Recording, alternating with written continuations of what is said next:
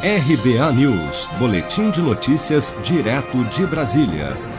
Entre abril e julho deste ano, o governo federal economizou 691,9 milhões de reais com a redução de despesas proporcionada pelo trabalho remoto de parte dos servidores públicos em razão da pandemia do novo coronavírus.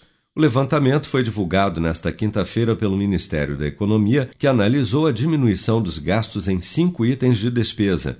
Entre eles estão diárias, passagens e despesas com locomoção, energia elétrica, água e esgoto, além de serviços de cópias e reproduções de documentos. Segundo o secretário adjunto de Desburocratização, Gestão e Governo Digital, Gleison Cardoso Rubim, o governo teve, de abril a julho, uma redução de 22% no consumo de energia elétrica com a adoção do trabalho remoto.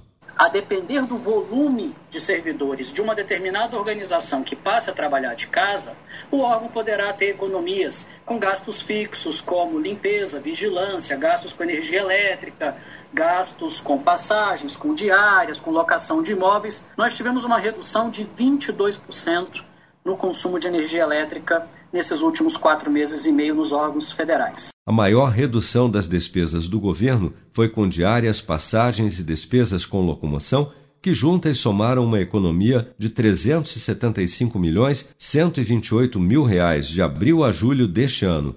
Em seguida vieram os serviços de energia elétrica, com 211 milhões 437 mil reais de redução desde o início da pandemia. Na última terça-feira, 1 de setembro, entrou em vigor a Instrução Normativa número 65, que estabelece orientações para a adoção do regime de teletrabalho nos órgãos e entidades integrantes do Sistema de Pessoal Civil da Administração Federal, do qual atualmente cerca de 200 órgãos fazem parte. Além de servidores efetivos, poderão participar do programa ocupantes de cargos em comissão, empregados públicos e contratados temporários. Segundo o governo, Cada órgão definirá, a partir de suas necessidades, quais atividades poderão ser desempenhadas à distância, cabendo ao gestor de cada pasta autorizar a implementação do programa. Seja para conquistar sonhos ou estar seguro em caso de imprevistos, conte com a poupança do Sicredi. A gente trabalha para cuidar de você, da sua família e proteger as suas conquistas. Se puder, comece a poupar hoje mesmo. Procure a agência Sicredi mais próxima e abra sua poupança. Sicredi, gente que coopera cresce.